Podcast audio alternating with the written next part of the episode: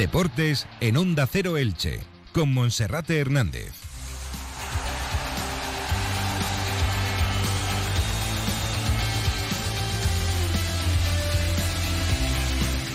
¿Qué tal? Un saludo, muy buenas tardes. Llegamos a la 1 y 20 y comenzamos con Radio Estadio Elche en un lunes cargado de actualidad. Esta mañana el Elche Club de Fútbol ha confirmado la destitución de Jorge Almirón como técnico del equipo.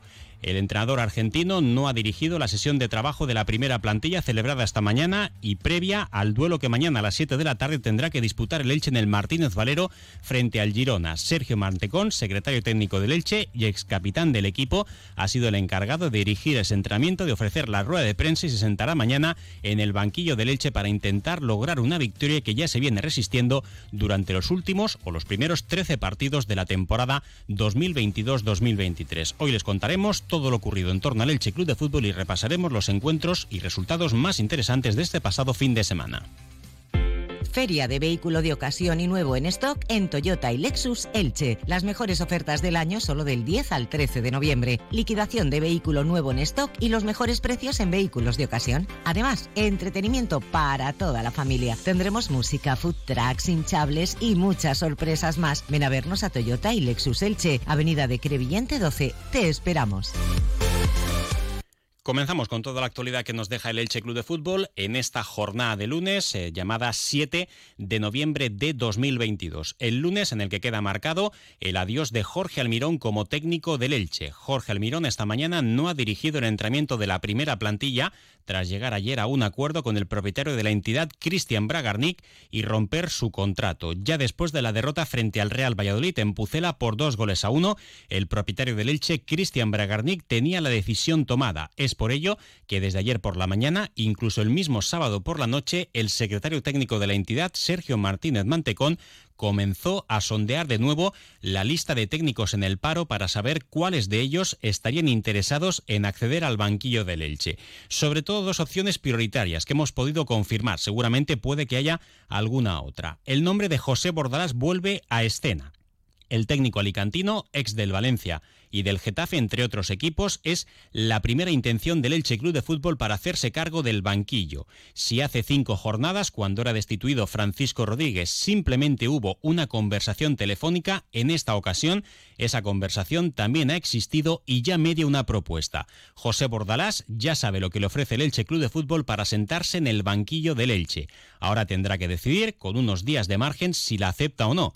Había prisa después de la derrota ante el Real Valladolid para saber si Bordalás podía dirigir algún entrenamiento antes del encuentro ante el Girona y mañana estar en el banquillo del Elche. Sin embargo, ya no queda tiempo, no hay más entrenamientos y la opción es Mantecón. Y el último partido antes del parón ante el Mundial será el del próximo sábado por la tarde en la primera eliminatoria de la Copa del Rey frente al Alcora.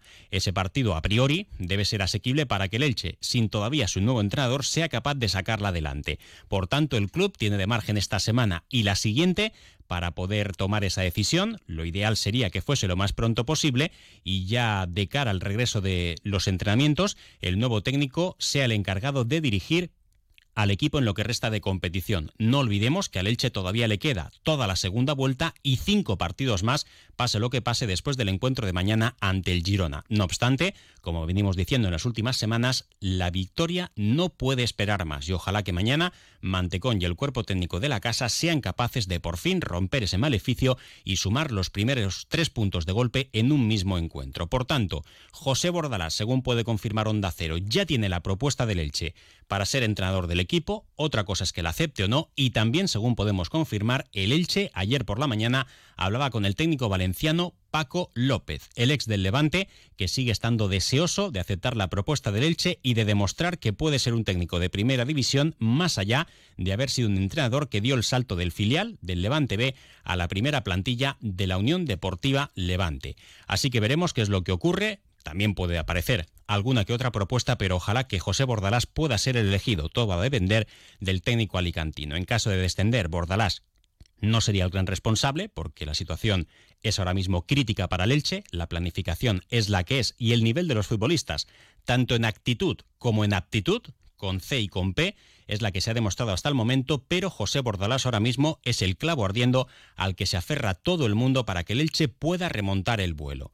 Ya les puedo decir que si hace cinco semanas ya veía posibilidades de que Bordalás pudiese aceptar si hubiese mediado propuesta, no existió, da la sensación de que fue más una toma de contacto a la espera de que dijese que no, para luego tantear otras opciones que tampoco convencieron y al final contratar a Jorge Almirón, en este caso sí me da la sensación de que podría ser posible. Además, en este tiempo se han producido relevos en los banquillos, como por ejemplo en el del Sevilla, en el del Villarreal o en el del Celta de Vigo. Y José Bordalás no ha entrado en ninguna quiniela de esos equipos llamados de mitad de tabla hacia arriba. Por tanto, de mitad de tabla hacia abajo, qué mejor equipo que el Elche para poder tomar el banquillo de primera división con el apoyo de todos, con una afición que está deseosa de que sea el elegido para dirigir al Elche y para poder sacar esta situación adelante. La propuesta del Elche, que incluye una oferta económica importante, pero sobre todo una prima muy suculenta en el caso de lograr la permanencia en primera división. Sergio Mantecón esta mañana echaba balones fuera en la rueda de prensa, bastante diplomático, suele manejarse bien ante los medios de comunicación, delante de un micrófono, tiene mucha experiencia como futbolista, también como secretario técnico. Hoy le preguntamos acerca de esa marcha de Jorge Almirón que se ha como un paso al lado, pero ya les digo que es una decisión del club de destituirle, pero de dejarle también en buen lugar. Y hoy esto era lo que decía Mantecón acerca de su papel de apagafuegos y también de la salida de Jorge Almirón del banquillo del Elche.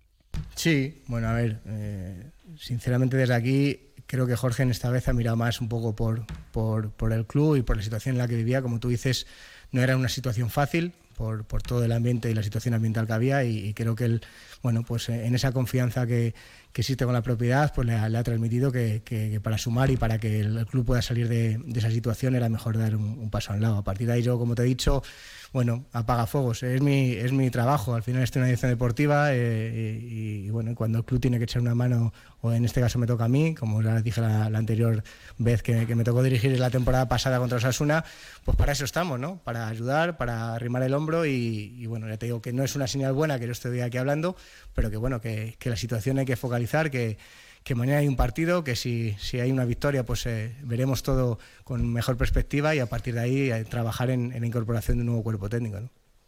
Preguntábamos también a Sergio Mantecón acerca de si José Bordalás es o no una opción real.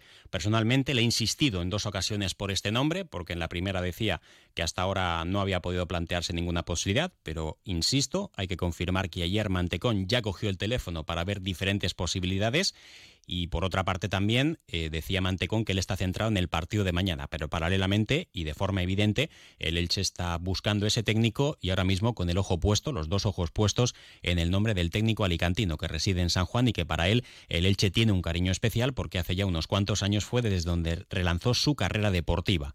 En la segunda respuesta, Sergio Mantecón reconocía que es una opción muy difícil, pero que sabe del cariño que Bordalás le tiene al Elche Club de Fútbol y por tanto no la descarta. Bueno, mira, eh, lógicamente como perfil de entrenador eh, es, un, perfil eh, importante para, un Elche porque bueno, yo creo que es un, entrenador que como todos sabéis ha tenido rendimiento en, prácticamente la totalidad del club donde ha estado. A nivel de que él se lo pueda, bueno, yo sé que él le tiene una estima importante al club, pero es verdad, y te vuelvo a retirar, yo no he hablado en esta ocasión con él de, si, se lo puede, todavía no, he tenido comunicación con él, si puede ser una opción. primero tengo que hablar con Cristian a, ver un poco también los, los perfiles que, hacia los que los que queremos ir y, hablando con él llegar a, un acuerdo un poquito de, de, ese perfil. A nivel de Pepe, bueno, es una opción difícil, lógicamente, porque, porque sale de, de un, bueno, vamos a decir, de, un, de, un, nivel, de un club importante y no sé si su perspectiva deportiva ahora mismo puede estar centrada aquí o, puede tener ofertas de, de, otros sitios, pero bueno, ya te digo que, es un poquito a ver, a partir de mañana analizar y ver si de verdad puede ser una opción para nosotros, pues intentar contactar por si, si es como lo podemos hacer con otros perfiles de entrenadores que, que a día de hoy pueden recalar aquí. Bueno, pues así queda el tema. Eh, Felipe, compañero, buenas tardes. ¿Qué tal, Monserrate? Buenas tardes. Bueno, pues ¿cómo queda la clasificación después de los partidos celebrados en este pasado fin de semana? Jornada número 13, se supera ya el primer tercio de liga, todavía quedan dos tercios de competición y ahora mismo la distancia con la permanencia es de siete puntos, contando que también allá abajo está el Sevilla y debería ser un equipo que tarde o temprano reaccionara para salir de abajo. Sí, antes de iniciarse esta jornada el Elche tenía seis puntos de desventaja, ahora como dices Monserrate son siete, hay triple empate eh, de equipos a 11 puntos, el Sevilla, el Celta y el Cádiz, el Elche tiene cuatro, así que a siete de la permanencia. La mala noticia es que se siguen alejando eh, teóricos rivales directos por la permanencia, como el Español, que tiene ya 12 puntos a 8 del Elche, empataba ayer en el Metropolitano, el propio Girona, rival mañana del Elche, que le saca 9 puntos, o el Mallorca, que con su victoria frente al Villarreal en el Ciudad de Valencia suma ya 16 puntos y está 12 por encima del Elche. Bueno, pues eh, el equipo que se va a concentrar mañana, horas antes del partido frente al Girona, hoy ha realizado ya su último entrenamiento y a priori pues de ninguno de los cuatro lesionados se va a recuperar alguno para el duelo de mañana, por lo que a priori se va a repetir con la misma convocatoria. Otra cosa será el equipo titular que presente el Elche con ese sistema 4-4-1-1 del pasado sábado en Pucel ante el Real Valladolid o de nuevo regreso a la línea de tres centrales. Será algo que tenga que decidir el técnico provisional Sergio Martínez Mantecón y también mañana se espera una buena entrada. No va a ser la mejor porque la gente está bastante desencantada, pero todavía no hay que arrojar la toalla. Mantecón hoy pedía el apoyo de la grada.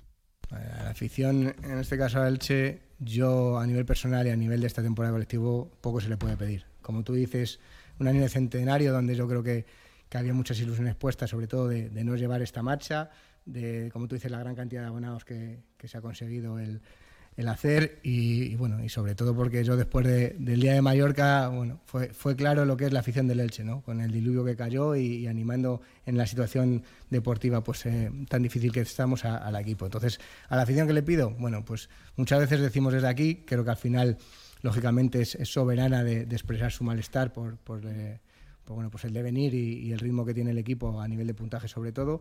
Pero bueno, el, animarles a que dentro del cabe pedirles otra vez más eh, su ayuda, el que sobre todo a los jugadores pues luego pues eh, ayuden. Después de, como hablamos siempre muchas veces cuando, cuando nos sentamos aquí, yo cuando me tocó ser jugador o cuando me toca ahora desde, desde otro punto de otro departamento de, del club, en este caso de entrenador, pues bueno, el, que después del partido puedan expresar todo lo que quieran y que hagan todo lo posible, porque aunque sé que es difícil y, muchas veces quieren expresar pues, sus sentimientos, su malestar, lo hagan al final e intenten apoyar al equipo, porque mañana sigo pensando que una victoria cambia todo el paradigma y todo el panorama que tenemos. Bueno, pedirle poco porque, porque más de lo que han hecho es difícil, pero, pero sí que bueno, si, si pudiera ser así, pues yo creo que sería un contexto ideal para, para poder mañana en un partido complicado en primera división, pues, pues poder sacar los tres puntos y, animar a los jugadores. ¿no?